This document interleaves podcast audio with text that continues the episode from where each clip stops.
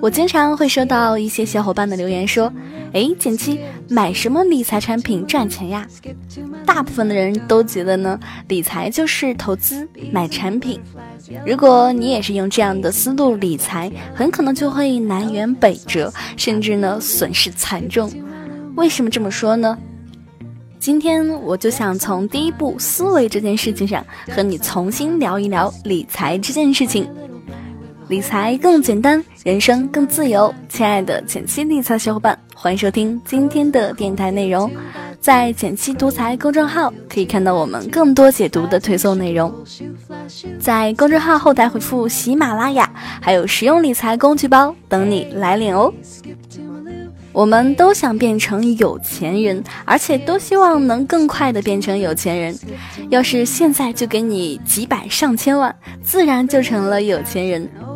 然而呢，我想和你分享一个真实的数据，在美国，百分之九十的中过乐透大奖的人，都是在三到五年内重新回到一般的资产水平，甚至是更为贫穷。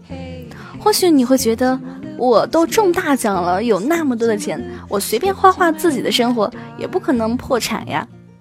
但其实，有钱绝不是一个静态的概念，更不等于一个具体的财务数字。真正的有钱，代表着对生活的一个掌控力。巴菲特的合伙人、投资大师查理芒格的一句话说的非常好：走到人生的某一个时刻时，我决心要成为一个富有之人。这并不是因为爱钱的缘故，而是为了追求那种独立自主的感觉。所以，如果你也因为财务而感到焦虑，我希望借助理财这件事情，带你跳出工作付账焦虑的被动人生，重新认识了理财背后的价值。你肯定也会问，那该如何通过理财掌控自己的人生呢？其实呢，这个问题你又问错了。为什么错了呢？我想先跟你分享一个由西蒙斯涅克提出的黄金圆环的思考模型，它呢是由三个环组成，分别是 Why、How、What。普通人的思考顺序呢，通常是由外而内的，而真正优秀的人呢，都是从问题最核心的为什么出发。很多时候我们可能会说，我想过有钱有闲的生活，也就是 What。但是很少有人能够回答自己一个问题，就是我为什么想要过有钱有闲的生活呢？这就是 why。我们对于有钱有闲的定义是，希望能够有一种能力，让我们在时间和空间上拥有一种掌控能力，所以我们想有钱又有闲。我们公司有一个叫阿叶的同事，来剪辑之前呢，是一个对理财一窍不通。各种借款高达十万的负债族，刚来的时候，他整个人都非常的焦虑。六年多以前呢，因为过年想给家里的长辈做一个体检，于是在信用卡刷了一万多元，没想到次月没有还上，就顺手办了分期，从此陷入了拆东墙补西墙的恶性循环。那时工资还很低的阿叶，只能在五张信用卡之间来回倒来倒去，还得用高息进行循环分期。二零一六年四月来上海时，个人欠款已经利滚利到了十万多块钱。面对这个天文数字，他感觉自己的生活糟乱如麻，心疼他财务状况一团糟之余，我就问他说。哎，你知道你每张信用卡现在欠款有多少吗？利率现在是多高呢？你有没有统计过自己每月的开销吗？他一下子就被问住了，迷茫的摇了摇头。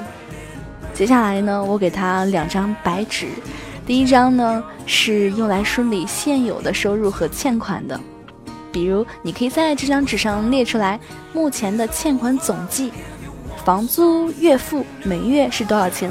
然后白条总欠款是多少元？剩余时间是多久？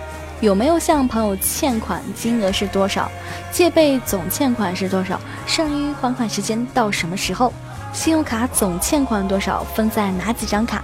分别金额是多少？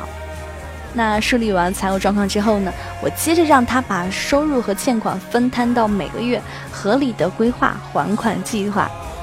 第二张纸呢是用来给自己开启四个账户的，那这四个账户分别是应急账户、防守账户、保值账户以及增值账户。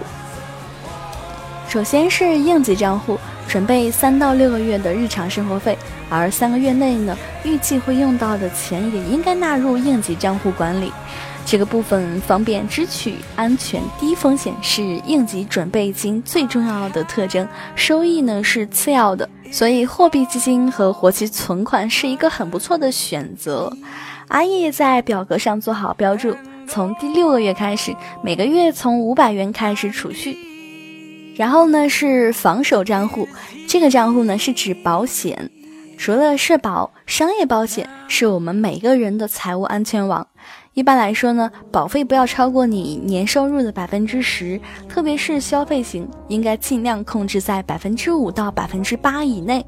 保障范围呢，则至少应该覆盖家庭主要收入来源的生命、健康、意外保障等。阿叶呢，考虑了一下自己的情况，在表格上标注：第二个月先买着一份意外险，第六个月结合自己已有社保的情况下，再给自己买份医疗险，还清欠款后呢，再添置寿险和重疾险。第三个呢是保值账户，那这个账户呢，一般是用作稳健投资，追求稳稳的幸福。学会稳健投资，不仅能让你开始享受生钱的乐趣，而且还能帮助你稳稳的实现类似于买房呀、买车、子女教育等目标。最后一个账户呢是增值账户，我们可以用这个账户进行一些高风险的投资，追求更加高的投资收益。长期的目标，比如说养老呀，再比如说实现财务自由，就需要依靠这个账户了。那阿叶想了想呢，这两个账户很重要。目前我在欠款过多的情况下呢，还是先以还款为首要任务，定一个小目标，在第九个月内呢，开始往保值账户存入一些钱，在还清欠款后三个月呢，启动增值账户。终于理完所有的数据和表格，阿姨露出少见的笑脸。我想呢，这个笑容是来自对于还款开始心里有数的一个底气，也是来自对一年后新生活的一个向往。之后呢，当阿叶清楚的知道自己的财务规划，并严格的执行时，他的生活状况就好转多了。每个月留出正常的生活开销，其他金额全部用于还款，每还一笔就填一个颜色作为标记，反复进行核对，不断的更正。二零一七年的六月十二日，我看到他发了一条朋友圈，图中的曲线在二零一七年归零后呢，已经向二零一八年延伸。我知道，对于理财这件事情，阿叶已经有了一定的心得。现在的阿叶不仅在朝着自己的下一个财富目标前进，而且在这个过程当中，懂得了如何聪明的消费，把该花的钱花在更有价值的地方，将自己的生活的方方面面打理得井井有条，财务与生活品质都在不断的提高，也再次印证这句话就是，理财就是理生活。如果你能在这套方法的引领下呢，把自己没有实现的财富目标实现，那么你的人生就会进入一个崭新的阶段，你会更加懂得享受生活，收获生活与财富的双重富足。或许在不久之后，你还可以告诉别人说：“嘿，我虽然以前花钱心里没有数，但是我现在可是理财小达人哦！我不仅可以搞定自己和家人的理财，你有理财困惑，或许……”我也能给你一些小的 tips 呢。好啦，今天内容就到这里。如果你喜欢今天的内容，欢迎给我点个赞哦。我希望你能和我一起帮助更多的人，通过正确的学习，让理财更简单，人生更自由。更多解读呢，可以关注我们的公众账号“简七独裁，简单的简，汉字五六七七，我在那里等你哦。